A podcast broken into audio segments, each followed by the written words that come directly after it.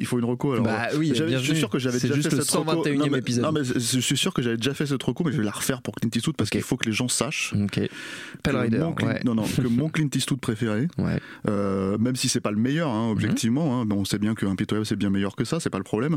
Mon Clint Eastwood préféré, c'est l'épreuve de force. Donc euh, je l'avais peut-être fait, hein, je sais plus. Il me semble que tu l'as déjà fait. C'est pas grave, je le répète. C'est pas grave. Avec euh, formidable euh, Clint Eastwood qui joue le formidable Ben Shockley, Mm. qui est un vrai, euh, comment dire, euh, personnage, euh, euh, comment dire, borderline et Mm. euh, Ambigu euh, pour le coup là.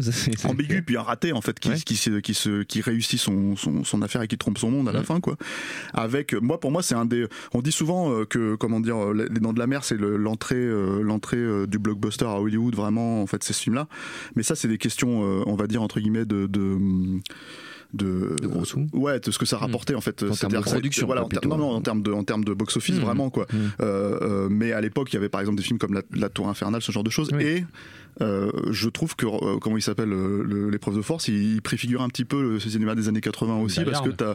Ouais, non, mais le cinéma des années 80, parce qu'en fait, en gros, les mecs, ils mettaient de la thune dans. Mm. Enfin, tu vois, c'est limite du Joel Silver. Les mecs, ils ont, ils ont balancé un million de dollars dans la scène finale. Euh, quand euh, quand le, le, le, le bus rentre dans, dans Phoenix et se fait défoncer par des, des, des, des, des milliers de douilles, en fait, des milliers de balles qui ils ont balancé un million de dollars dans cette scène. Donc moi je me dis bon, quand on est quand on est prêt à, à lâcher autant d'argent, euh, comment dire, euh, pour pour une scène comme ça, c'est que voilà quoi. Non non, l'épreuve de force c'est formidable et c'est euh, hyper drôle, euh, hyper euh, rythmé. euh, c'est un vrai film d'action. Moi je trouve, euh, c'est un film des années 70 évidemment, mais Oui. c'est un vrai film d'action qui qui, euh, qui tient complètement euh, la barre aujourd'hui et qui est formidable quoi.